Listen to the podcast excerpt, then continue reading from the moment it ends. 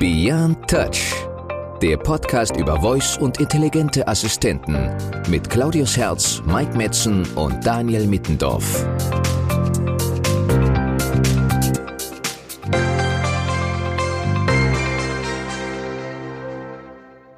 Herzlich willkommen zu einer neuen Folge des Podcasts Beyond Touch. Heute wieder mit mir, Claudius Herz, sowie meinem geschätzten Kollegen Mike Metzen und unserem heutigen Gast Christian Manke von Ear Reality. Hallo Christian. Hallo Claudius. Hallo Mike, grüßt euch. Hallo Christian, grüß dich. Hi. Christian, schön, dass wir dich für die Episode gewinnen konnten. Wir kennen uns ja bereits, aber ich schlage vor, dass du dich kurz selbst vorstellst und uns ein wenig erzählst, was ihr bei Ear Reality so Schönes treibt. Ja, sehr gerne. Also ich bin der Christian. Ich bin Co-Founder und CEO bei Ear Reality und eigentlich so für alle Bereiche von ja, Business Development, Content, Marketing zuständig. Eigentlich alles, was nicht gerade mein Co-Founder Sebastian Schöps betreibt, der bei uns der CTO ist und für die Entwicklung unseres Tools ist. Was wir machen, ist was relativ Spannendes und zwar, wir sind voll eingestiegen in das Thema Interactive Storytelling. Das heißt, wir erstellen Hörbücher, die man über Amazon Alexa, Google Assistant oder Samsung Bixby abspielen kann. Und diese Hörbücher zeichnen sich dadurch aus, dass sie eben keine lineare Handlung haben und man ein passiver Zuhörer ist, sondern es sind Gamification-Formate, eigentlich Story-Driven Games, in denen der Spieler, wenn er diese Skills aktiviert und spielt, selbst Entscheidungen darüber treffen kann, was in der Geschichte passiert. Das heißt, äh, es ist eine ganz hohe Identifikation, ein ganz hohes Engagement, was an der Frage vom Nutzer gefragt ist. Und ähm, in der Regel spielen die auch den Protagonisten selber. Das Ganze läuft über die Du-Perspektive und man kriegt eben eine eigene individuelle Story, indem man sich durch dieses Hörspruch mit seinen eigenen Entscheidungen durchspielt. Sehr spannend. Und wie bist du generell zu dem Thema gekommen? Ich schreibe schon lange Geschichten, eigentlich schon seit ich 13 bin. Da habe ich so mein erstes Buch geschrieben, was aber nie veröffentlicht wurde. Das hätte so 800 Seiten als Taschenbuchformat gehabt. Aber mit 13 ist man noch nicht ganz so reif, dass das dann direkt verlegt wird. Und damals waren die Zeiten auch andere. Da gab es ja noch kein Self-Publishing und so. Und dann bin ich lange Jahre so ins Pen-and-Paper-Spielen, ins Rollenspiel am Computer irgendwie so geschlittert und das hat mich immer unheimlich fasziniert, dass man da eben seinen eigenen Charakter gestalten kann, dass man selbst bestimmen konnte, wer man in dieser Geschichte ist.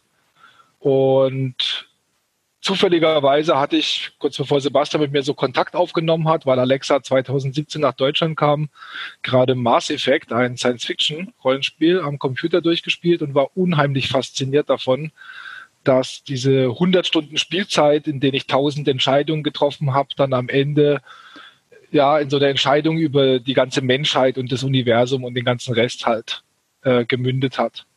Und dann habe ich noch an dem Abend gedacht, bin ich auf den Balkon gegangen, habe nachts über alles nachgedacht, so in die Sommernacht geschaut, auf die Sterne, das alles reflektiert und rekapituliert und habe festgestellt, das ist meine ganz eigene Story gewesen, die ich da gespielt habe, äh, mit meinem ganz eigenen Ergebnis und habe mir gedacht, Mensch, so müssen Geschichten eigentlich in Zukunft geschrieben werden ich will nicht mehr so passiv sein und irgendwie eine Geschichte vorgesetzt kriegen, wo ich dann mit den Handlungen des Protagonisten nicht einverstanden bin oder wo ich Inhalte habe, die ich gar nicht mag und mich darüber ärgere, sondern ich möchte selbst entscheiden können, was passiert. Ja, und kurze Zeit später hat Sebastian mich mal angerufen, hat gesagt, Alexa kommt nach Deutschland, ob ich so eine Idee hätte. Er hatte eins, zwei Ideen, ob ich da eine andere hätte.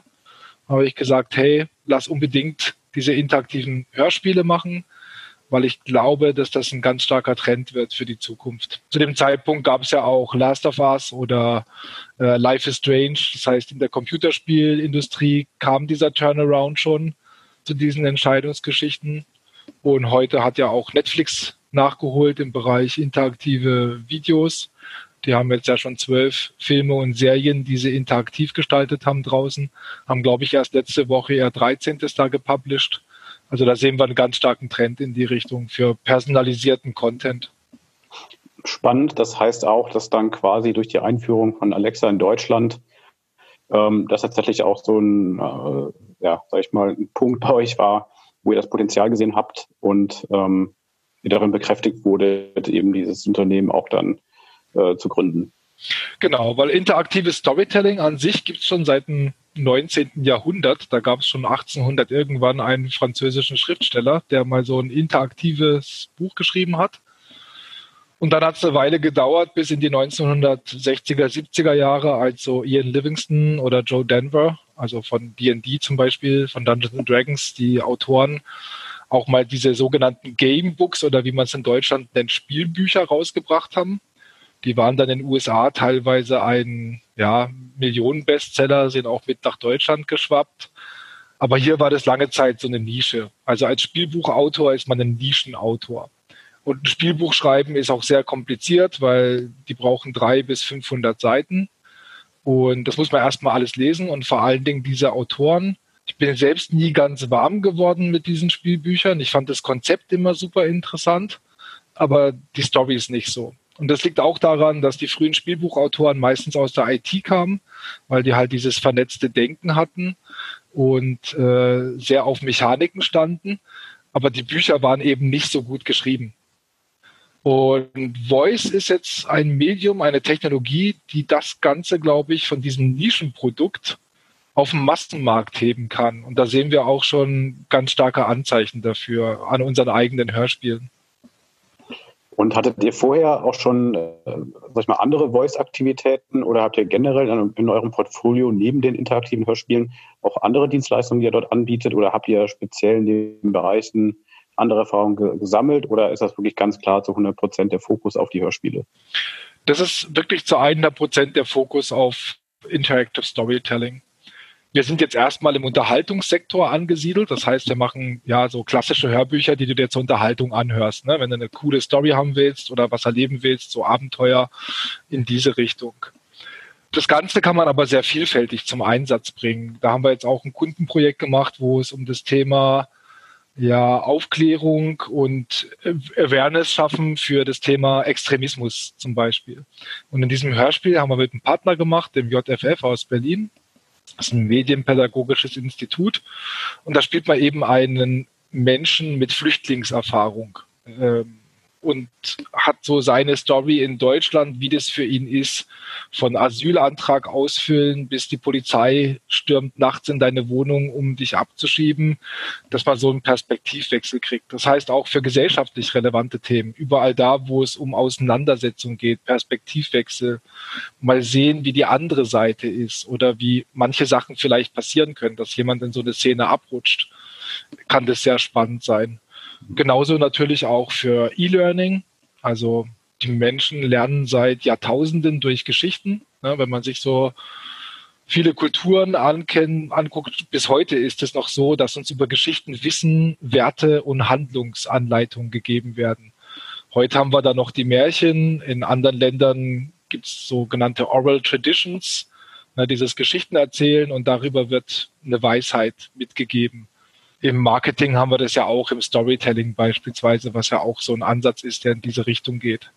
Und wir haben auch schon mal eine Story gemacht, äh, geht um Wikinger, wo man quasi erleben kann, eine interaktive Geschichte und selbst Einfluss auf die Handlung nimmt. Man wird so als Kind von Wikingern entführt und wächst dann bei denen auf. Und gleichzeitig konnte man dann immer noch zu den Sachen Fragen stellen und ist auf so eine Wissensebene gekommen. Also man kann zum Beispiel äh, wenn einem das Boot auffällt, dieses Drachenboot, dass das besonders ist, dann kann man an der Stelle bei Alexa nachfragen, okay, erzähl mir was über Drachenboote. Und dann erzählt Alexa ein bisschen was und dann kann man nochmal nachfragen auf eine tiefere Wissensebene, wie die zum Beispiel gebaut wurden, was der Klinkerbau ist oder der Plankenbau. Und das gleiche auch für die Siedlung und für die Götter. Und man kann aber jederzeit auch wieder zurückspringen in die Story. So dass man quasi, ich weiß nicht, ob ihr diese Was ist was Bücher kennt ja. äh, die wir alle als Kinder so geliebt haben, genau.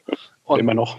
Genau, und immer noch eigentlich, weil das richtig cool war, aber schon damals beim Lesen äh, mit neun oder zehn Jahren habe ich mir gedacht, so, oh, ich hätte voll gerne eine Story dazu. Gerade das mit den Gladiatoren, äh, eins meiner Lieblings-Was ist was Bücher. Habe ich immer gedacht, voll geil, die Bilder, die Erklärungen, was gibt's für Waffen, wie haben die Gladiatoren gelebt, trainiert, sich ernährt, wie sahen die Arenen aus. Und wenn ich dann in dem Buch noch eine Story dazu gehabt hätte, dann hätte sich das Wissen auch, glaube ich, noch viel besser gesetzt und ich hätte es bestimmt dann noch viel öfter ausprobiert, auch dieses Wissen anzuwenden. Ähm, das sind ja, du hast schon sehr schöne Beispiele genannt. Ähm, wie viele Hörspiele äh, umfasst denn derzeit euer Portfolio eigentlich? Also wir haben jetzt äh, einen Haufenweise Drafts äh, bei uns liegen, weil wir auch gerade auf den englischen Markt expandieren. Äh, da machen wir jetzt demnächst unsere ersten Schritte. Für den englischen Markt haben wir derzeit vier, fünf Hörspiele fertig. Eins ist gerade in der Zertifizierung. Und in Deutschland haben wir so 20 Single Stories, die von uns selber sind, unsere Reality Interactives. Und haben noch zwei große Serien, das eine ist eine Teenage Love Story mit sieben Folgen und dann unser erfolgreichster Skill auch der Zauberwald, so eine Fantasy-Abenteuergeschichte für Kinder, wunderschön, ganz toll gemacht. Der hat jetzt zwölf Folgen gerade. Was ist der Unterschied zwischen einer, zwischen einer Single, ähm, zwischen Single-Hörspiel und, und einer Serie? Ähm, ein Single-Hörspiel ist quasi, du hast eine Story und wenn du die durchspielst, dann ist sie ist sie fertig. Also ein Skill ist genau eine Story. Und eine Serie heißt, in dem Skill liegen verschiedene Episoden. Okay. Und das kann sehr unterschiedlich ausgestaltet sein. Bei Herzglau sind es zum Beispiel sieben aufeinanderfolgende Episoden. Und da gibt es so eine Variable namens ähm, Liebe. Also man spielt halt ein Mädchen, das halt mit irgendeinem Typ zusammenkommt, wie das halt ist in diesen Teenage Romance Stories. Und äh, ist ja turbulent und witzig gemacht mit all diesen Höhen und Tiefen, die eben so eine jugendliche Beziehung auszeichnet. Und jede dieser Episoden, also man muss die nacheinander spielen. Man muss nach der ersten die zweite spielen, nach der zweiten die dritte. Äh, haben Auswirkungen, die Entscheidungen, die man in diesen Episoden trifft, auf die Variable Liebe. Und ganz am Schluss wird halt geguckt, quasi, wie geht diese Beziehung jetzt aus anhand dieses variablen Werts und ja. den davor getroffenen Entscheidungen. Und der Zauberwald ist eher so ein bisschen eine Open-World-Serie. Da sind die einzelnen Episoden unabhängig voneinander sind zwar immer die gleichen Charaktere, aber du kannst quasi nach der ersten Story auch die fünfte Episode spielen und dann die zehnte. Oder an Weihnachten kann man einfach in die Weihnachtsepisode springen. Da gibt's nicht unbedingt eine feste Reihenfolge. Und ähm, du hast ja gesagt, dass du dass ihr ähm, ne, euer sag ich mal, eigenes Portfolio habt, eure eigenen Produktionen. Ähm, wie ist so der Anteil, ähm, sag ich mal so, von Eigenproduktionen äh, versus jetzt Produktion von äh, externen Aufträgen? Der ist auch relativ gut, wobei wir da vor allen Dingen die Entwicklung auch im letzten Jahr gesehen haben, weil wir haben erst mal mit den Eigenproduktionen, muss man jetzt so sehen, wir haben da schon ganz früh damit angefangen und die waren für uns am Anfang auch Prototypen, um das Tool zu testen, neue Features zu testen, rauszufinden, wie wir am besten Active Storytelling betreiben, weil es da gar nicht so viel Expertise gibt und die mussten wir uns erstmal aufbauen, vor allen Dingen für Voice. Wie schreibe ich für Voice? Wie ist das Conversational Design an der Stelle in mhm. der Story? Und dann kamen Business-Aufträge oder Kundenprojekte ähm, erst später dazu, aber wir haben jetzt schon sechs oder sieben Kundenprojekte umgesetzt. So ganz voran haben wir als ersten Auftrag natürlich voll cool und super für Disney was zu Toy Story gemacht. Unglaublich cool geworden, ganz toll produziert, ähm, sehr schöne Story. Dann haben wir mit dem Bayerischen Rundfunk, da haben wir für die in technischer Hinsicht aber nur ein bisschen redaktionell begleitet, äh, Tag X umgesetzt. Das ist eine dystopische ja, postapokalyptische Story so in der Zukunft, wo ein Virus umgeht. Da war der Bayerische Rundfunk seiner Zeit sehr, sehr weit voraus und man muss quasi diese Stadt vor dem Virus retten. Äh, der hat auch den dritten Platz beim Prix Europe 2019 belegt, also auch sehr erfolgreiches Projekt. Und dann haben wir zum Beispiel was mit Audible gemacht oder unlängst für oder mit RTL zusammen zur neuen Staffel von Cobra 11 zum Serienrelaunch. Ein ganz, ganz cooles Projekt mit sechs verschiedenen Episoden, wo man quasi sich selber auch durch die Stories spielt und diese sechs Episoden sind jeweils für eine bestimmte neue Figur in der Serie, aber es gibt so eine zusammenübergreifende Handlung und sehr cool geworden. Und wie, wie, sieht das in den Nutzerzahlen aus? Seht ihr, dass ähm, Nutzer dann die, das Hörspiel mehrfach durchspielen, um verschiedene Enden auch zu finden und, und Stories zu erleben? Oder sind es eher so One-Time-Sessions? Ja, das ist eine Frage, die wir so oft hören und die auch immer ein bisschen so die Autorenszene spaltet. Ich habe da eine ganz klare Position. Ähm, Also wir stellen schon fest, also User spielen im Schnitt unsere Geschichten, glaube ich, so 2,3 Mal. Mhm. Ähm, das kann aber unterschiedliche Gründe haben auch, äh, warum sie das machen. Ich persönlich, und da, da vermischen sich dann auch, sage ich mal, jetzt die Kinder, die das öfter machen, mit den Erwachsenen, die selten dann der Geschichte zum zweiten Mal spielen. So, die Spielbuchautoren, wenn die zu uns kommen und wir die zum Beispiel coachen im interaktiven Schreiben oder Leute, die aus anderen Bereichen kommen, aus dem Game Design oder so, die glauben sehr oft ganz fest an dieses Prinzip der Wiederspielbarkeit. Ne, die sagen, okay, eine interaktive Geschichte, der Sinn davon ist, dass ich es nochmal spielen kann und was anderes passiert. Ich bin damals auch mit diesem Gedanken gestartet, inzwischen aber davon ganz weit abgekommen, weil ich eher glaube, das ganz, ganz große Plus einer interaktiven Geschichte, und wenn man das vor Augen hat, kann man so Geschichten auch ganz anders schreiben, ähm, ist nicht, dass man sie wieder spielen kann. Denn wenn man sie zum ersten Mal spielt, trifft man ja die Entscheidung, die man treffen möchte. Ja. Warum also, sollte man also nochmal spielen und dann die Entscheidung treffen, die man beim ersten Mal schon nicht treffen wollte? Und es kann sein, es gibt ja so Leute auch, die, keine Ahnung, bei Minecraft alle Pixel markieren oder so. Es gibt immer irgendwelche Leute, die auch, äh, wir hatten zum Beispiel bei Tag X äh, auf Twitter sind wir einem begegnet, der hatte sich zur Aufgabe gemacht, das Baumdiagramm der Geschichte nachzubauen, in dem er an alle möglichen Stellen dieser Geschichte spielt. Super cool, super geil. Ähm, aber das ist eher die Ausnahme. Und ich glaube, worum es den Leuten bei einer interaktiven Geschichte tatsächlich geht, ist, dass sie es einmal spielen möchten, aber so, wie sie es sich wünschen. Und das kann man sehr gut erfüllen, dieses Bedürfnis. Ja, und Teil der Geschichte eben zu sein und eine aktive Rolle zu übernehmen und jetzt das nicht passiv äh, zu konsumieren. Genau, richtig. Weil ich meine, viele reden von der Hero's Journey. Ne, das ist so ja das große Ding. Herr der Ringe macht es da zum Beispiel ganz an, ausgezeichnet oder Game of Thrones. Die Protagonisten sind am Anfang schwach und jung und klein und dann wachsen sie mit ihren Aufgaben und sie werden stärker und klüger und alles läuft so auf dieses Finale hinaus. Und eine interaktive Geschichte macht diese Hero's Journey zu deiner Hero's Journey. Und das ist, glaube ich, was, was dieses unheimliche Engagement auch. Also im Zauberwald zum Beispiel trifft ein Nutzer, also ein Spieler, im Durchschnitt 52 Entscheidungen, wenn er diese Story spielt. Das mhm. ist sehr ordentlich, weil auch zwischen diesen Entscheidungen immer, sage ich mal, zwischen 90 und 140 Sekunden Text liegen. Also ja. die User sind dann wirklich sehr, sehr lange in der Story. Und sie müssen ja auch sehr fokussiert sein. Also sie können ja nicht, wie wenn sie jetzt irgendwas gucken, nebenher auf dem Handy rumhantieren, weil Sie müssen ja jetzt gleich was entscheiden, das wissen Sie auch und dafür brauchen Sie ja die Informationen. Ähm, ich finde, das klingt äh, total ähm, komplex. Also, ne, du hast das ja schon angesprochen, was ihr alles berücksichtigen müsst. Ähm, ne, wir haben das, äh, das, das Sprachmodell und dann an Kombination eben mit Text und halt eben mit den Entscheidungen. Ähm, und dann brauchst du ja noch entsprechend auch die Ideen für solche interaktiven Hörspiele.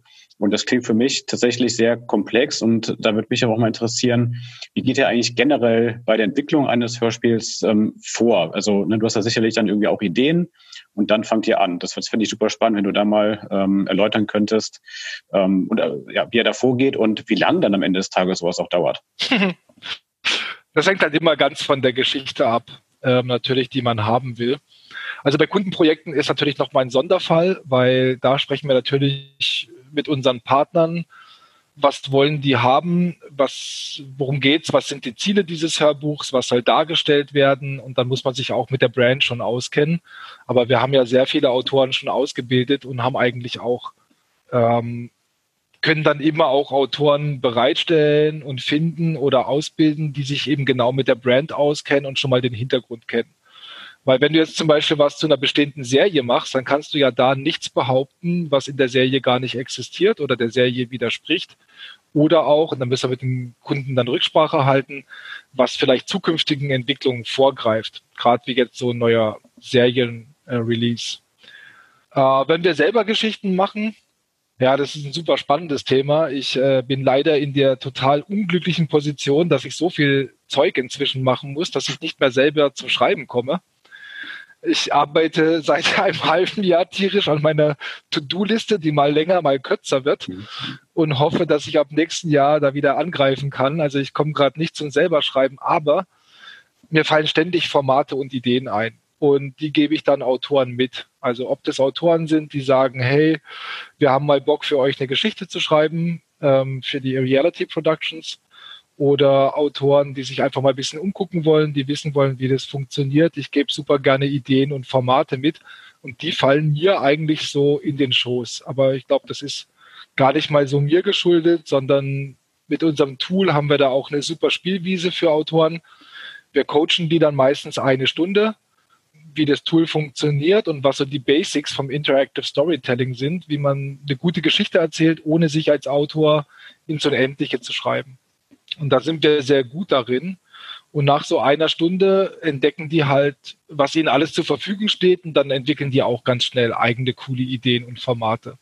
Ah, okay, ähm, was macht das Tool genau? Das finde ich halt spannend, weil das klingt ja schon nach äh, guter Prozessoptimierung und wahrscheinlich habt ihr auch in den letzten Jahren gelernt, was sind denn so die Bedürfnisse und ähm, ich mal Hindernisse, die so entstehen. Magst du dazu noch was erzählen? Ja, ähm, wir haben uns bei unserem Tool für eine No-Coding-Lösung entschieden. Also was wir machen wollen ist, wir wollen Autoren aller Art dazu befähigen, interaktive Geschichten zu schreiben und diese dann auf Voice zu veröffentlichen. Und wenn man sich so die Autoren anguckt, dann ist es halt eine ganz große Bandbreite. Es gibt sehr, sehr junge Autoren. Also unsere jüngste Autorin war, ich glaube, 13 oder 14, als sie ihre erste interaktive Geschichte geschrieben hat. Die heißt Der kleine Riese, kann man auf Amazon spielen. Die hat von uns zwei Stunden Coaching gekriegt und hat dann selbst eine Geschichte geschrieben, die wir dann auch für sie noch vertont haben, weil wir das so cool fanden. Und wir hatten auch einen sehr, ähm, einen deutlich älteren Autor, einen Senior, ähm, der bei uns auch was geschrieben hat und auch zum ersten Mal interaktiv. Und unser Tool kann man sich im Prinzip so vorstellen, über den Browser hat man eine visuelle Oberfläche, auf der man sich sein Baumdiagramm aufzieht, da die Texte mit den Entscheidungsfragen reinschreibt und die Handlungsoptionen für den Spieler und von da ausgehend immer die nächsten Felder aufzieht. So das aber das Großen und Ganzen. Für die, für die Story oder wird das dann auch ähm, direkt in ein Dialogmodell geformt? Das ist eigentlich dann schon direkt das Dialogmodell. Also du musst als Autor nur dieses Baumdiagramm erstellen und deine Texte schreiben. Ja, das mhm. geht ja so ineinander über. Also du schreibst im ersten Feld deinen ersten Text, stellst die Frage, hey Mike, wohin willst du gehen, links oder rechts? Schreibst als Option links oder rechts hin und vielleicht noch Synonyme dazu, sowas wie linke Hand oder nach linker Hand eben, um so die Varianz bei der Spracherkennung da zu verbessern. Mhm. Und dann ziehst du zwei neue Felder auf und die werden automatisch schon mit Pfeilen mit links und rechts benannt. Und dann schreibst du da eben, was bei links passiert und was bei rechts passiert. Ja. Und genau, dann kann man sich ein Skript runterladen und auch eine Instruction für einen Hörbuchsprecher oder für ein Tonstudio, wenn man das eben mit Audio-Files äh, garnieren möchte, weil wir glauben im Augenblick vor allen Dingen mit der deutschen Alexa-Stimme ist das noch the way to go weil die Alexa-Stimme sehr gut ist für viele Funktionen und auch schon super Fortschritte macht, die in Amerika sowieso oder die englischsprachige. Aber im Deutschen reicht es noch nicht, um wirklich eine Geschichte immersiv zu erzählen. Und deswegen arbeiten wir bei uns zum Beispiel immer mit Hörbuchsprecher. So, und da lebt man einfach auf einem Button Skript exportieren, schickt es an den Hörbuchsprecher, der schickt einem Audiofiles zurück und die kann man einfach per Massenupload bei uns hochladen mit einem einfachen Klick. Und dann werden die automatisch an die richtige Stelle gesetzt. Und dann muss man nur noch bei Publish auf den Button klicken. Okay, kurz vorher sollte man noch eintragen, wie die Story heißen soll und was die Alexa oder Google Store Informationen an der Stelle sind, also der Klappentext und so. Aber das dauert ja, keine Ahnung, eine Minute. Und dann klickt man auf den Button Publish und dann wird es bei jetzt beispielsweise Amazon eingereicht ist da in der Zertifizierung. Die schauen sich das an, ob die Geschichte so ihren Policies entspricht. Und wenn alles gut ist, ist die am nächsten Tag online. Super spannend, durchoptimiert, stark. Und das funktioniert für Amazon Alexa oder ähm, könnte ich jetzt auch parallel auf dem Google Assistant beispielsweise optimieren oder, oder launchen?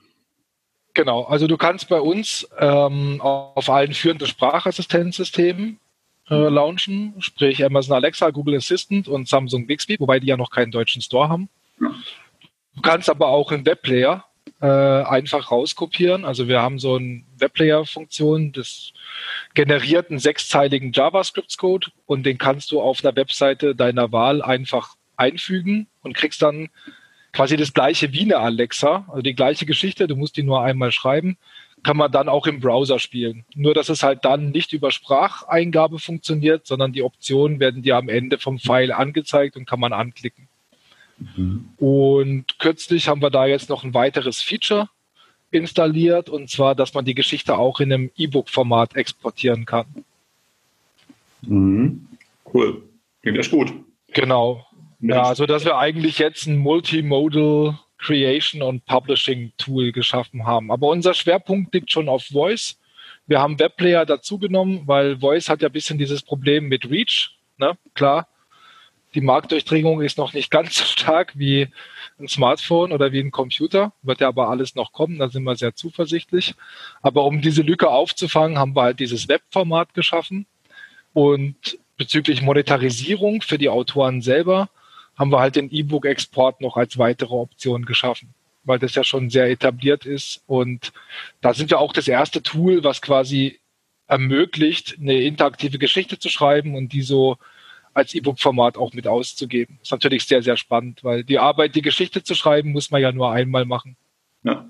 Und das Tool habt ihr jetzt äh, selber geschaffen, weil es keins am Markt gab, was, was dem nahe kam? Oder weil ihr einfach eine komplett ja. eigene Lösung bauen wolltet? Ähm, beides. Also das war wirklich ganz in den Anfängen von Voice, ähm, dass wir da mit der Idee ums Eck kamen. Und da hatten wir noch gar nicht so dieses ja, große Ding vor Augen, sondern das war eigentlich ein Tool für mich und ich bin technisch sehr unbegabt, worauf ich auch sehr stolz bin. Und ähm, dann haben wir eben angefangen, dieses Tool für mich zu bauen und es musste so sein, dass ich damit umgehen kann. Und dann kam es dazu, dass ich mich mit verschiedenen Autoren ausgetauscht habe. Unter anderem natürlich vor allen Dingen auch mit Autoren, die Spielbücher schreiben, also interaktiv, aber im Printbereich.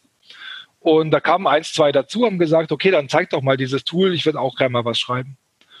Dann haben wir das gemacht und dann haben die gesagt, okay, cool, könnt ihr doch das Feature einbauen? Oder warum ist das so statt so? Dann haben wir gedacht, hey, eigentlich geil, wenn wir so Feedback kriegen, dann laden wir jetzt einfach ganz viele Autoren auf das Tool ein und dann gucken wir an, welche Features oder Änderungen vom UX-Design, die sich alle wünschen. Und dann sortieren wir das aus und schauen so, was am meisten, am dringendsten gebraucht und gewünscht wird und bauen das dann so um. Und dabei haben wir dann gemerkt, weil da auch gute Vorschläge dabei waren, äh, die wir selber voll sinnvoll fanden, also auch ich für mich zum Schreiben. Und da haben wir dann gemerkt, okay, eigentlich entsteht hier was Größeres als das, was es ursprünglich hätte sein sollen. Also es war eine Lösung für mich, mit der wir angefangen haben, und dann wird es plötzlich zu einer Lösung für viele. Mhm. Und 2017, Anfang 2000 ab es halt noch nicht so viel. Klar, irgendwo gab es dann schon VoiceFlow, das haben wir auch mitgekriegt.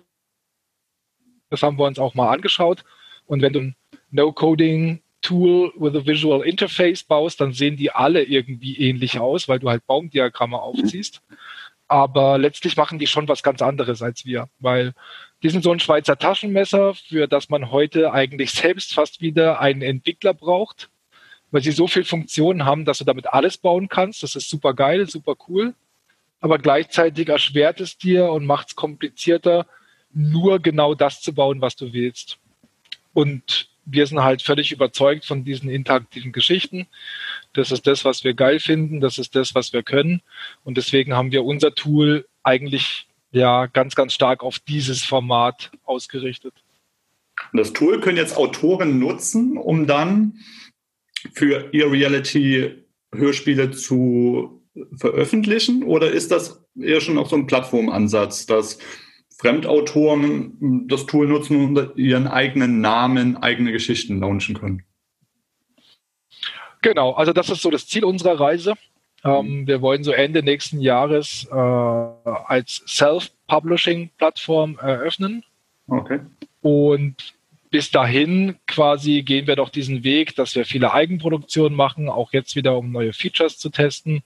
Oder wir haben jetzt auch zwei Beta-Tests laufen, einmal mit deutschen Autoren, einmal mit internationalen, wo wir schon mal quasi so 20, 30 Autoren jeweils auf das Tool lassen. Und die arbeiten da eigenständig. Und gucken und machen und dann schauen wir, wie weit die kommen, wo die Unterstützung brauchen, wo das Tool vielleicht nochmal angepasst werden muss. Das ist so quasi unser Vorläufer für dann Richtung Self-Publishing zu gehen. Mhm. Du hattest jetzt auch Thema Recording angesprochen, eben so ein bisschen weg von der ähm, Standard-Alexa-Stimme, wo es sicherlich auch schwer fällt, als, als Nutzer sich da so wegzubeamen, zu träumen in die Geschichte hinein, hin zu, zu eigenen Erzählern, ähm, die die Geschichte dann abhandeln. Ähm, habt ihr da wiederkehrende Charaktere? Das sind ja schon recht nah am Thema, auch so ein bisschen Voice Identity, wo ihr seht, ähm, der, der eine Sprecher oder der andere, da funktioniert besonders erfolgreich oder wie sind da eure Erfahrungswerte? Ja, also wir machen das eigentlich ähm, innerhalb einer Serie ist es dann immer derselbe Sprecher. Also im Zauberwald zum Beispiel immer Philipp Scheppmann. Mhm. Äh, da hatten wir das große Glück, dass das ein Bekannter von uns war. Und da hatten wir ganz am Anfang mal gesagt, hey Philipp, wir haben so Geschichten geschrieben, magst mal eine davon vertonen? So meinst du, findest du Zeit dafür? Dann hat er gesagt, ja klar, kann man mal probieren. Und daraus ist dann gleich eine sehr coole Zusammenarbeit entstanden, weil schon in den ersten Bewertungen auch wir Sachen gelesen haben wie, oh, super geile Geschichte und geil gelesen. Philipp Scheppmann ist einfach der Beste habe ich mir gedacht, okay, krass, wenn Leute den Sprecher kennen, ja, und das in die Bewertung schreiben, dann ist es auf jeden Fall richtig, dass wir darauf setzen, dass wir mit Hörbuchsprechern, mit Profis arbeiten, weil das einfach einen Mehrwert für alle schafft und dieses Nutzererlebnis an der Stelle total cool macht. Ähm, beim Zauberwald haben wir auch wiederkehrende Charaktere, also da schreiben auch mehrere Autoren äh, in dieser Welt des Zauberwalds. Da haben wir so quasi Vorgaben geschaffen, welche Figuren gibt es, welche Handlungen und Ereignisse sind etabliert bereits. Und wenn dann ein neuer Autor dazukommt und sagt, oh, ich hätte Bock im Zauberwald eine neue Serie, eine neue Episode mitzuschreiben, dann sprechen wir das vorher mit ihm ab, was quasi möglich ist, auf welche bereits bestehenden Figuren er zurückgreifen kann oder wie die Namensgebung für solche Figuren funktioniert oder ob jetzt in dieser Zauberwaldwelt, ob da Menschen drin sind oder nicht, weil es ist eine Welt der sprechenden Tiere. Und dann bleiben die Charaktere schon eigentlich übersichtlich und immer die gleichen und wir lassen dann so eine Serie immer mit denselben Sprechern einlesen.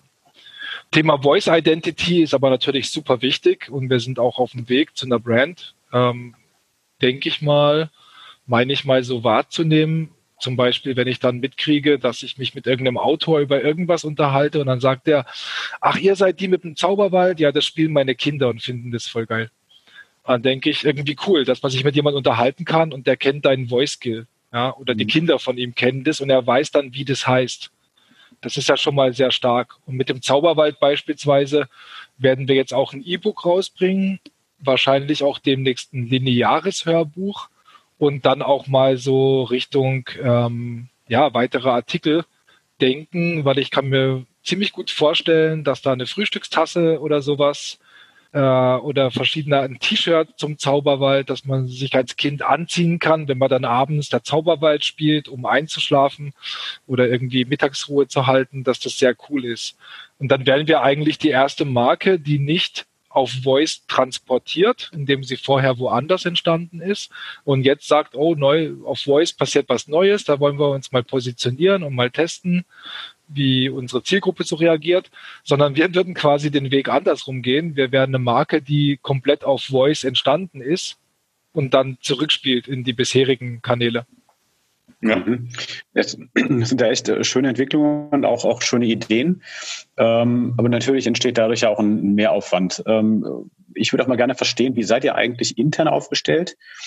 Ähm, also wie groß ist euer Team? Ähm, ich vermute halt, ihr arbeitet ja einfach sehr viel auch mit externen, sprich halt eben Autoren, mit den Erzählern, dann über euer Tool. Ähm, aber wie seid ihr da intern äh, strukturiert? Ja, wir haben jetzt so fünf bis sechs Mitarbeiter ähm, die wirklich bei eReality arbeiten mit unterschiedlichem Umfang. Und davon sind die Hälfte eigentlich in der IT, im Development und arbeiten am Tool, vor allen Dingen im Bereich neue Features, Stabilität oder Anpassung, wenn wieder irgendwelche Updates vorgenommen werden auf Seiten der Smart Speaker Provider. Und die anderen arbeiten vor allen Dingen im Bereich, ja, entweder Kundenprojekte, Betreuung oder redaktionelle Arbeit, Contententwicklung, Formatentwicklung. Und sehr viele andere Sachen holen wir uns dann eben dazu. Also zum Beispiel für die Grafiken äh, haben wir Grafikdesigner irgendwie aus internationalen Bereichen oder die Hörbuchsprecher, die sind natürlich alle extern. Da gibt's dann relativ viel, weil wir das immer nur wieder mal punktuell brauchen. Wir brauchen es immer wieder, aber dann halt nur punktuell. Da haben wir uns so Pools erstellt von Leuten, die mit uns zusammenarbeiten. Da sind wir auch immer interessiert an Leuten, die sich auf diesen Pool bewerben, weil jeder auch so neue Ideen und Impulse mitbringt. Und das funktioniert für uns sehr gut. Am Beispiel jetzt vom, vom BER, das war eine recht erfolgreiche ähm, auch Zusammenarbeit oder erfolgreiches Ergebnis mit äh, Tag X. Die sind dann praktisch auf euch zugekommen, haben gesagt, wir wollen ein interaktives Hörspiel kreieren. Das, sind, das ist die Story und ihr habt das für die dann umgesetzt. Jein, ähm, ungefähr so, nur dass die die Story selbst geschrieben haben. Und wir haben dann mit dem Tool quasi nur noch die technische Umsetzung gemacht. Eine spannende Frage noch, Thema Tracking. Äh, ihr habt jetzt zahlreiche Hörspiele veröffentlicht. Wie trackt ihr denn den Erfolg eurer Hörspiele und was sind also relevante KPIs, auf die ihr achtet und ähm, die ihr analysiert?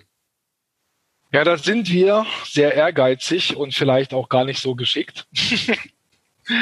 Und zwar ähm, bauen wir gerade unsere eigenen Reports. Also es gibt natürlich fantastische Tools, sowas wie Dashboard, mhm. was ja schon mal so eine Grundidee davon gibt, was die User bei dir so treiben in den Skills oder in den Voice-Apps. Und wir fanden das eigentlich auch so cool und einleuchtend. Und gleichzeitig habe ich gesagt, ich brauche das noch viel detaillierter und aufgeschlüsselter, dass jetzt bei uns die IT eigentlich ja an der Report-Funktion sitzt. Was man bei uns im Augenblick schon machen kann, also wir haben natürlich klar den Amazon Skill Store und wir sehen dann die, die Reviews und dann sehen wir auch, ähm, wenn da Bewertungen schriftlich eingereicht werden, das analysieren wir zum Beispiel immer alles. Also das schreiben wir uns dann raus und gucken so, was sind wiederkehrende Sachen, wird der Sprecher gut gefunden, kriegt man vielleicht eine Idee, wer das spielt genau, also wer diese Leute sind, weil Voice ein bisschen so indirekt ist an der Stelle wo man erstmal viel Arbeit reinstecken muss, um herauszufinden, wer sind meine Nutzer eigentlich. Ähm, und mit den Reports, was wir jetzt schon können, ist im Baumdiagramm anonym quasi nachgucken. Also wir wissen noch immer nicht, wer diese Nutzer sind und das ist auch gut so. Aber wir können sehen, wenn 100 Leute in eine Geschichte reingehen, wie viele, weiß ich, wenn die erste Entscheidung ist, da ist ein Drache und du kannst entweder den Drachen angreifen oder vor ihm wegrennen oder versuchen, mit ihm zu verhandeln, dann können wir sehen, wie viele Nutzer treffen welche Entscheidung. Und das ist schon mal sehr spannend für uns. Wir sehen auch, wann Nutzer die Geschichte verlassen und das ist auch sehr spannend, weil dann können wir uns die Stellen angucken und können schauen, sind die Texte zu lang oder war da vielleicht eine Entscheidung dabei oder irgendwas im Wortlaut, was die Leute vielleicht gestört hat und können dann ein bisschen nachbessern und äh, rumprobieren. Und das wollen wir in Zukunft noch viel aufgeschlüsselter haben, dass man so ja gleich Data Mining betreibt. Also dass ich sehe immer, wenn drei Textstellen von 90 Sekunden da folgen, dann springen die meisten User ab. Und wenn hingegen 90 Sekunden, dann 30, dann 80 kommen, bleiben so und so viele Nutzer dabei. Ne, dass man so quasi Ideen für das Pacing und den Rhythmus und die Dramaturgie von so einer interaktiven Geschichte kriegt. Cool. Wir können auch die Leute kriegen bei uns eine Gaming-ID. Ähm, die hat aber nichts mit ihnen zu tun. Die ist nur intern. Da wird quasi eine Session äh, für uns kenntlich gemacht. Das heißt, wir sehen auch, was ein einzelner Nutzer macht. Ähm, wir wissen aber nicht, wer das ist. Aber wir sehen dann zum Beispiel, der spielt eine Geschichte und kommt zu einem bestimmten Ende, weil unsere Geschichten haben ja mehrere Enden. Und dann können wir an der Stelle, also innerhalb der Story, fragen, hey, wie fandest du die Geschichte? So dass wir halt eine eigene Bewertung kriegen, unabhängig von Amazon. Und da können wir zum Beispiel sehen, welche Enden gut gefunden werden. Und können dann auch ein Ende ändern oder das Ende von der Storyline umschreiben, wenn wir feststellen, okay, drei von vier Enden kriegen eine Bewertung von 4,5 bis 5 Sternen. Die Leute sind voll glücklich und dieses eine Ende wird mit 2,8 bewertet von den Leuten. Dann wissen wir, okay, wir wollen die, die Nutzer ja glücklich machen, dann müssen wir an der Stelle ein bisschen was ändern. Ja, also wertet, wertet ihr auch inhaltlich aus. Auch vorher schon im Entscheidungszweig, also dass, wenn ihr jetzt seht, hm, Kämpfen kommt nicht so gut an, sagen wir sinngemäß viele Abbrecher, Liebe hingegen funktioniert viel besser, dann verzichten wir auf Kämpfen in zukünftigen Geschichten oder ist das eher? Genau, das ist so die Grundidee, wobei das jetzt gerade erst im Entstehen ist tatsächlich. Also seit drei Wochen sind wir da dabei, weil bislang haben wir ja immer mit Hörbuchsprechern gearbeitet und waren auf den deutschen Markt konzentriert, wo man die auch unbedingt braucht.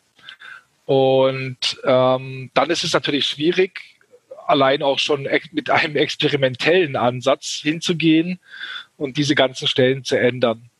Und es dauert ja dann auch wieder. Und du bist nicht so flexibel einfach, wenn du es immer erst zum Hörbuchsprecher musst, dann musst du es neu einlesen. Dann guckst du wieder, was machen die Nutzer, wie finden die es und dann musst du es nochmal ändern. Und was wir jetzt machen, ähm, ist gerade durch diesen Schritt Richtung Internationalisierung, also die Märkte in US, UK und so weiter, dass wir da die Stories erstmal mit der Alexa-Stimme veröffentlichen. Und da auch ein bisschen modulieren, aber erstmal gucken, Leute vier, sechs Wochen über die Geschichten laufen lassen, um dann eben diese Anpassung vorzunehmen, nochmal drüber laufen zu lassen. Und dann vertonen wir die erst, wenn wir sagen, okay, also klar, die, die perfekte Geschichte kriegst du nie, aber du kriegst dann halt eine bessere Geschichte als vorher. Und da wollen wir hinkommen und diese bessere Version an dem Zeitpunkt, wo wir dann sagen, okay, jetzt ist es gut, damit sind wir zufrieden, die wird dann quasi nochmal vertont. Ja, und bestimmt auch spannend, die Erkenntnisse zu ziehen für eben zukünftig ganz andere neue Geschichten.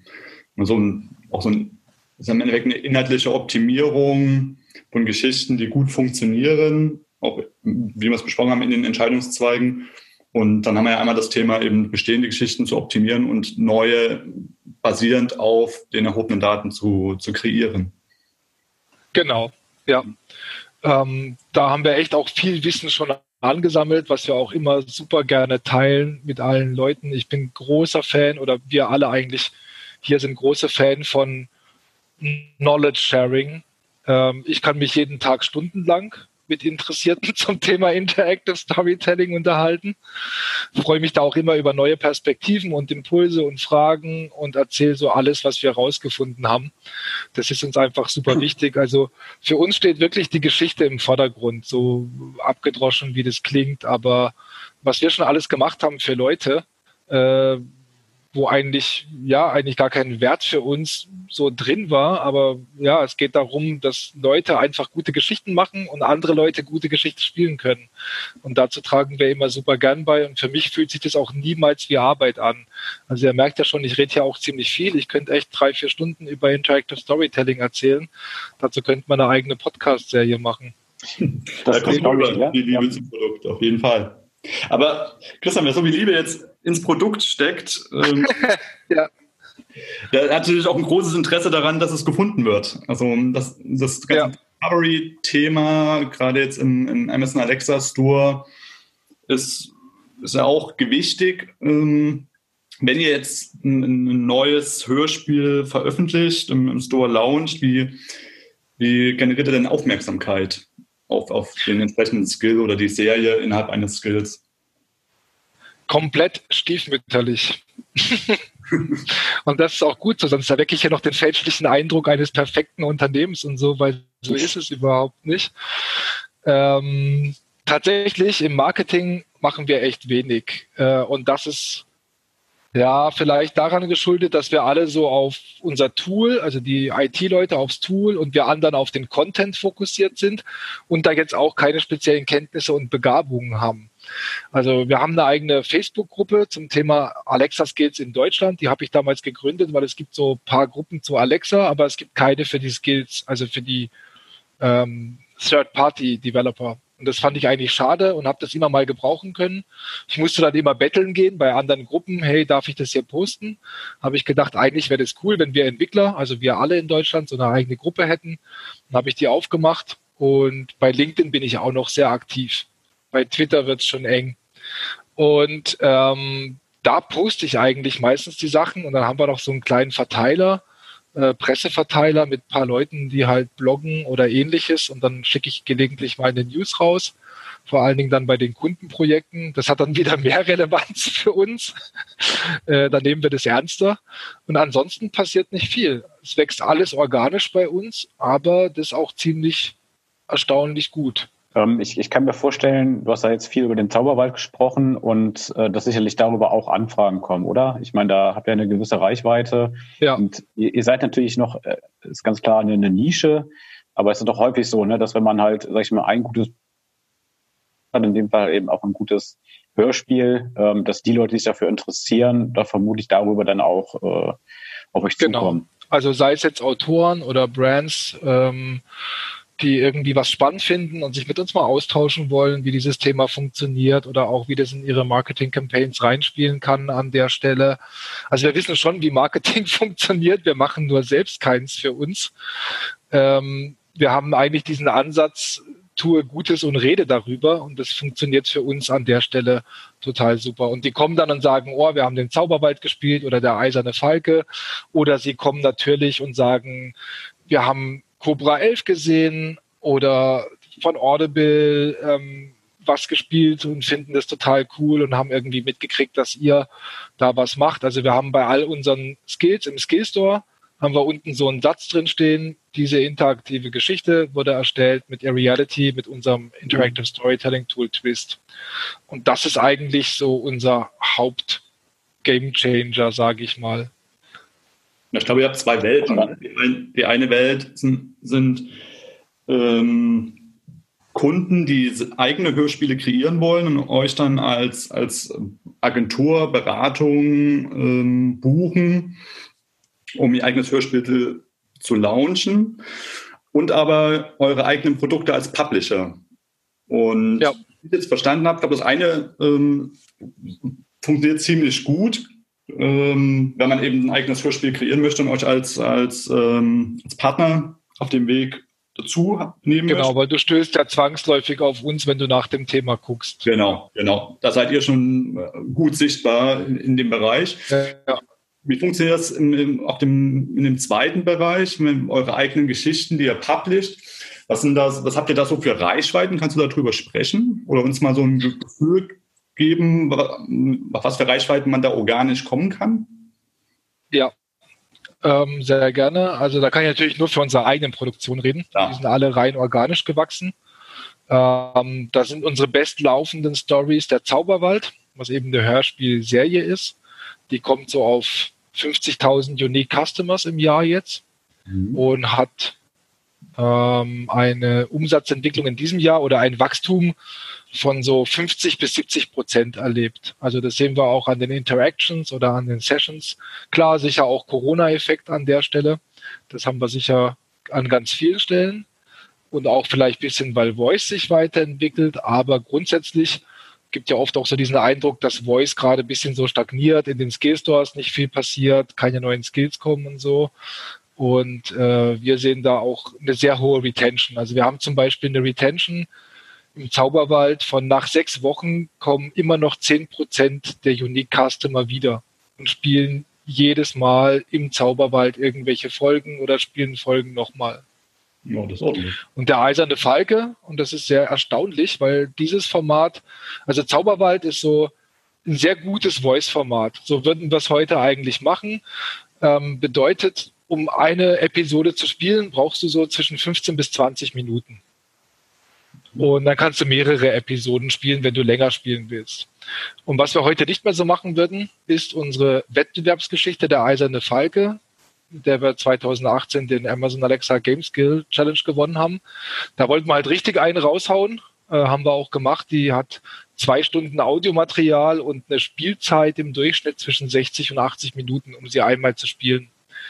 Klar, du hast dann diese offene Session, das heißt, du kannst heute 20 Minuten spielen und in drei Tagen, wenn du es wieder aufrufst, wirst du gefragt, willst du deinen alten Spielstand weiterspielen oder neu beginnen? Das ist alles natürlich dabei. Aber ähm, heute würden wir das eher auf drei Teile verteilen.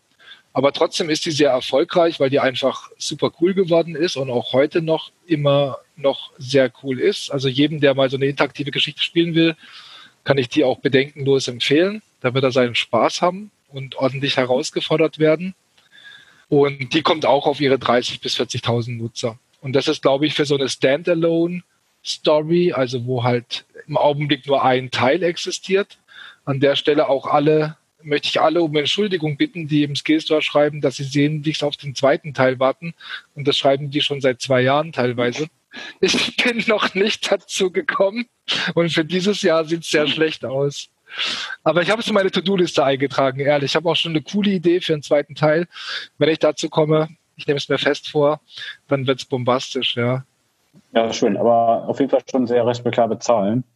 Ähm, und ja, das, das zeigt auch einfach, dass das Interesse da ist. Ähm, und äh, bin auch gespannt, äh, wie es dann bei euch weitergeht. Ähm, vielleicht mal generell so zu dem äh, Thema Voice und äh, Conversational Interfaces. Du weißt, es ist alles sehr dynamisch, da verändert sich viel. Ähm, natürlich auch, was, was Alexa betrifft. Ähm, wie hältst du dich da äh, quasi auf dem Laufenden? Ähm, woher beziehst du da die relevanten Informationen? Also einmal ähm, von euch, darf ich das so sagen? Ja, großes Kompliment. Wenn das okay ist an der Stelle.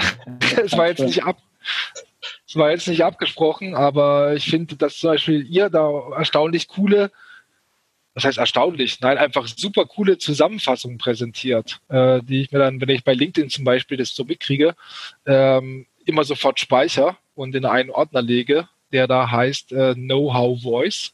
Mhm. Ähm, und das fasst für mich einfach super gut zusammen, was gerade bei Voice passiert. Zum Beispiel diese Skill-Store-Analyse was da überhaupt die Skills sind, die am meisten aufgerufen werden und in welchen Ländern und welchen Stores und so. Super spannend, super wichtig. Ansonsten, ähm, klar, wenn du hier im Bereich Voice tätig bist und mit anderen im Bereich Voice vernetzt, dann wirst du bei Twitter und LinkedIn immer gut mit Informationen versorgt. Also LinkedIn ist schon so meine Hauptquelle. Ich finde es auch eine super coole Geschichte, LinkedIn. Ich habe so viele tolle Leute dort kennengelernt. Ich erlebe da so viel Hilfestellung, Hilfsbereitschaft Zusammenarbeit, äh, unglaublicher Mehrwert, finde ich total cool. Und da kriegt man auch schon so einen ganz guten Überblick über Voice. Wir haben jetzt auch eine Mitarbeiterin, die sich äh, zum Beispiel dem Thema stärker widmet, weil ich auch schon mal festgestellt habe, dass wir ja zwar für uns super klarkommen, aber auch so diese ganz großen Entwicklungen, die so vielleicht jetzt schon angedeutet werden, was dann 2021 kommt oder im Automotive-Bereich oder also alles da, wo es ein bisschen spezieller wird, dass ich da auch schon gern jemanden bei uns hätte, der sich da noch gezielter mit diesen Informationen beschäftigt und die sondiert für uns und dann eben sagt, okay, das könnte für uns relevant werden oder das gibt eine neue Möglichkeit für Storytelling oder das wird passieren und darauf müssen wir uns einstellen. Ja, macht ja auch total Sinn. Und gerade wenn ihr so ein Wachstum habt, ähm, kann ich auch nur die Empfehlung aussprechen, dass das zu tun, damit ihr euch im Prinzip natürlich auch auf euer Kerngeschäft weiter konzentrieren könnt. Und ne, du sagst ja selber, du hast ganz viele Ideen, die du gerne umsetzen würdest. Und es hapert dann ja tatsächlich einfach an der, an der, an der Zeit, wo ihr dann natürlich gucken müsst, wie schaffen wir es denn eigentlich weiter zu skalieren. Und das schaffst du natürlich dann nur durch, durch neues Personal entsprechend. Genau, richtig. Und dann musst du halt auch gucken, wie gewichtest du äh, die Ressourcen dieses Personals, weil die haben ja auch nur bestimmte Arbeitszeiten. Ja. Ähm, und die werden ja immer gebraucht, wie das halt so ist bei Unternehmen wie uns. Ähm, aber es ist ein wichtiges Thema. Und ich bin auch dankbar, auch gibt ja viele andere coole Leute, gibt ja sehr viele Experten für Voice und die dann immer auch so Sachen vorstellen.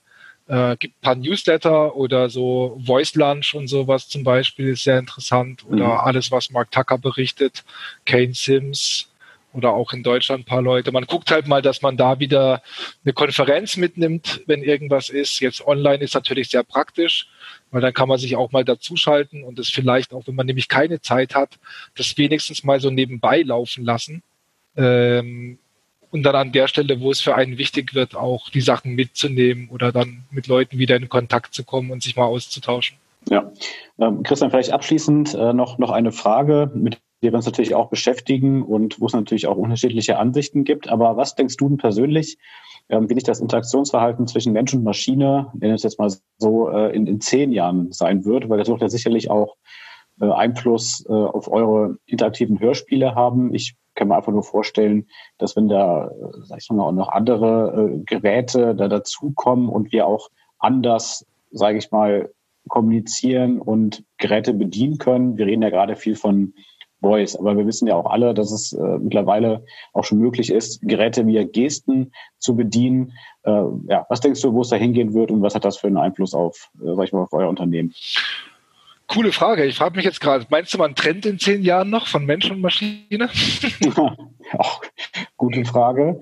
Äh, ähm, Die Science-Fiction-Filme sagen alle nein.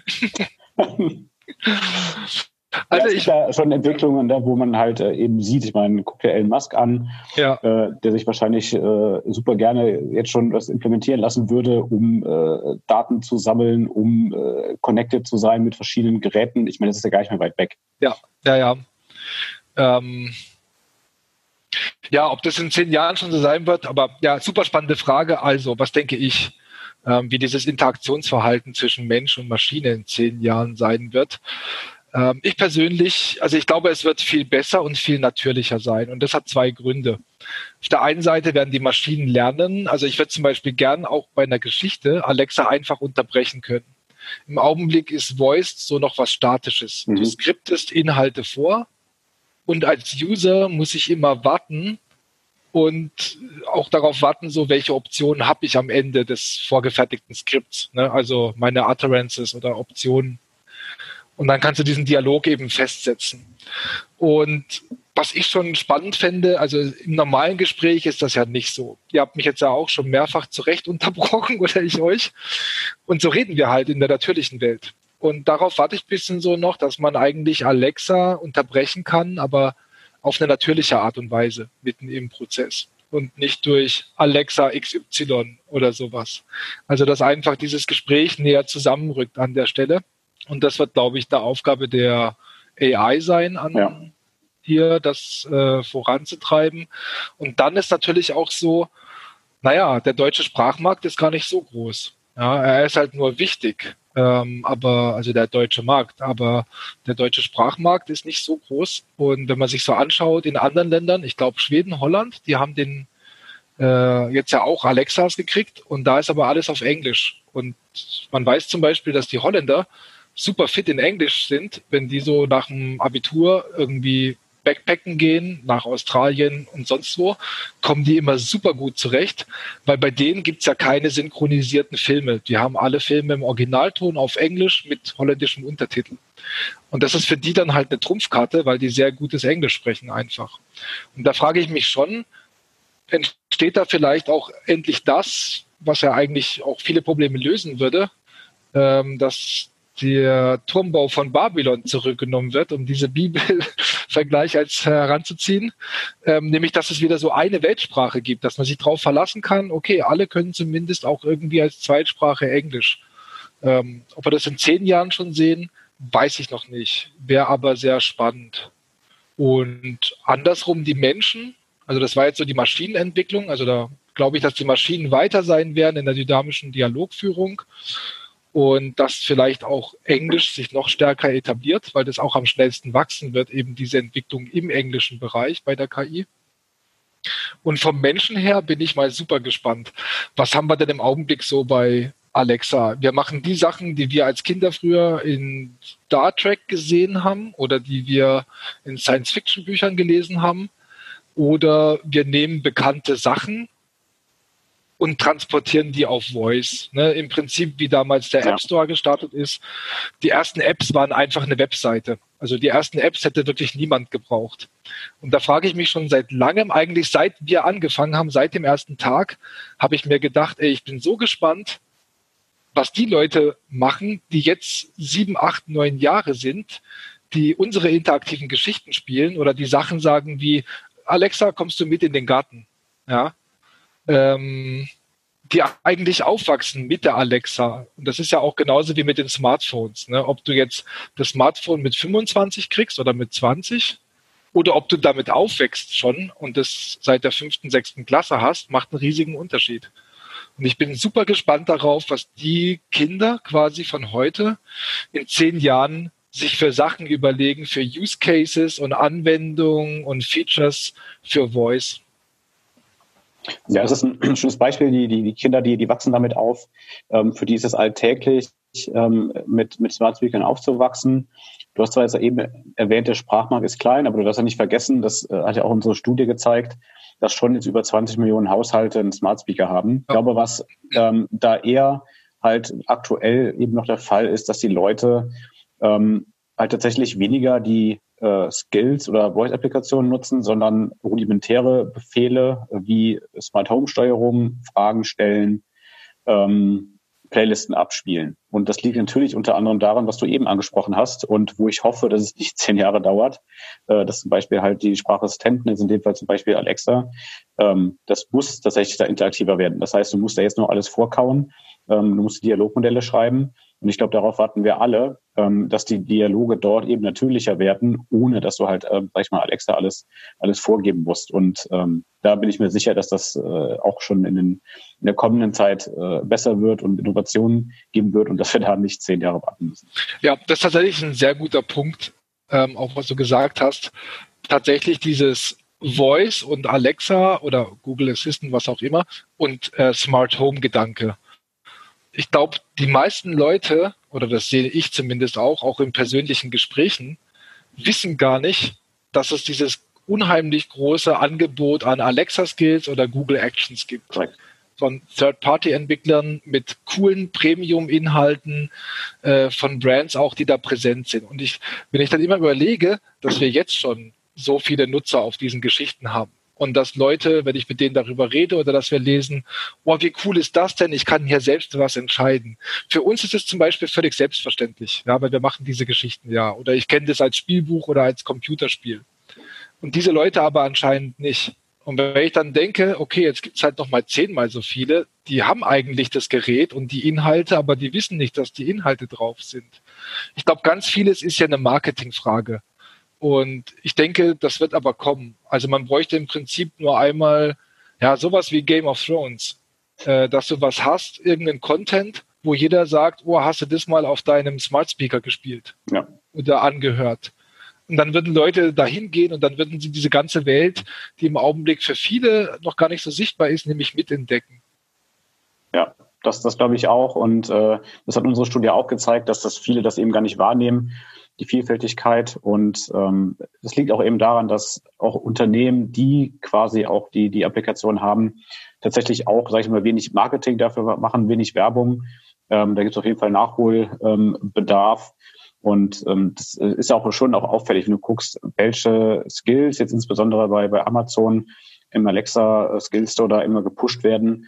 Ähm, das sind ja häufig schon auch immer ähm, die dieselben ähm, viele Skills, die, sag ich mal, so Informationsskills sind. Und ähm, ich glaube, das ist auch so ein Ding, dass da wenig äh, Innovatives derzeit kommt. Deswegen finde ich gerade euch auch so, so spannend, so interaktive Hörspiele, ähm, weil ich mir schon vorstellen kann, ähm, dass das irgendwann eben nicht mehr nur eine Nische ist, sondern ähm, da durchaus Potenzial für, für mehr besteht. Äh, zu dem Thema mit dem Sichtbarmachen von den Skills. Also ich glaube, da haben vor allen Dingen so die ähm, Voice-Anwendung von den Brands am folgendes Problem. Es ist derzeit vor allen Dingen auch noch ein Marketing-Thema. Und man sagt, okay, wir probieren was auf Voice. Und ich habe zum Beispiel einen Blogbeitrag gelesen über einen der ersten Skill-Versuche von einem Publisher, ich sage jetzt nicht welchen, so äh, Richtung Zeitung, Magazin. Und die haben einen Skill gemacht, wo man einfach nur die Überschriften vorgelesen gekriegt hat von der Webseite. Man musste dann aber auf die Webseite gehen, um nachgucken. Das heißt, es waren nicht mal die Artikel zu den Webseiten hinterlegt. Und das ist ja natürlich Quatsch, ja. Man hat eigentlich gar nicht gesagt, hey, wir wollen Voice nutzen. Man hat Voice einfach nur versucht, als eine ja, mit dem geringstmöglichen Aufwand irgendeinen Skill, weil wir müssen jetzt einen haben, aber das soll schon auf unsere Webseite lenken, weil das ist ja das, wo es passiert. Und ich glaube, das ist eine sehr falsche Denkweise. Und dass es im Marketing vorhanden ist, überhaupt der Gedanke, es gibt Voice, es ist gut, es muss ja in irgendeiner Abteilung anfangen, aber wir erleben oft das Problem, dass die Kunden sagen, hm, eigentlich, wenn wir das mit euch machen, ist es so geil, dass es ja schon fast ein Produkt ist. Und dann kriegen sie die Schwierigkeit, auch mit Voice, dass sie ja eigentlich dann nochmal zusätzliche Marketingaktivitäten machen müssen. Und die machst du nicht für ein Marketinginstrument. Also du erstellst ja nicht einen Flyer und machst dann Werbung für den Flyer, der dann zum Produkt führt. Ne? Ja. Und ähm, das ist so ein bisschen noch das Problem, dass Voice noch zu sehr im Marketing ist und die Brands noch gar nicht so im, im Kontext von Produkt denken. Was kann ich hier auf Voice wirklich machen, wo der Skill selbst oder die Action das Produkt ist? Ja, da, da gebe ich dir recht.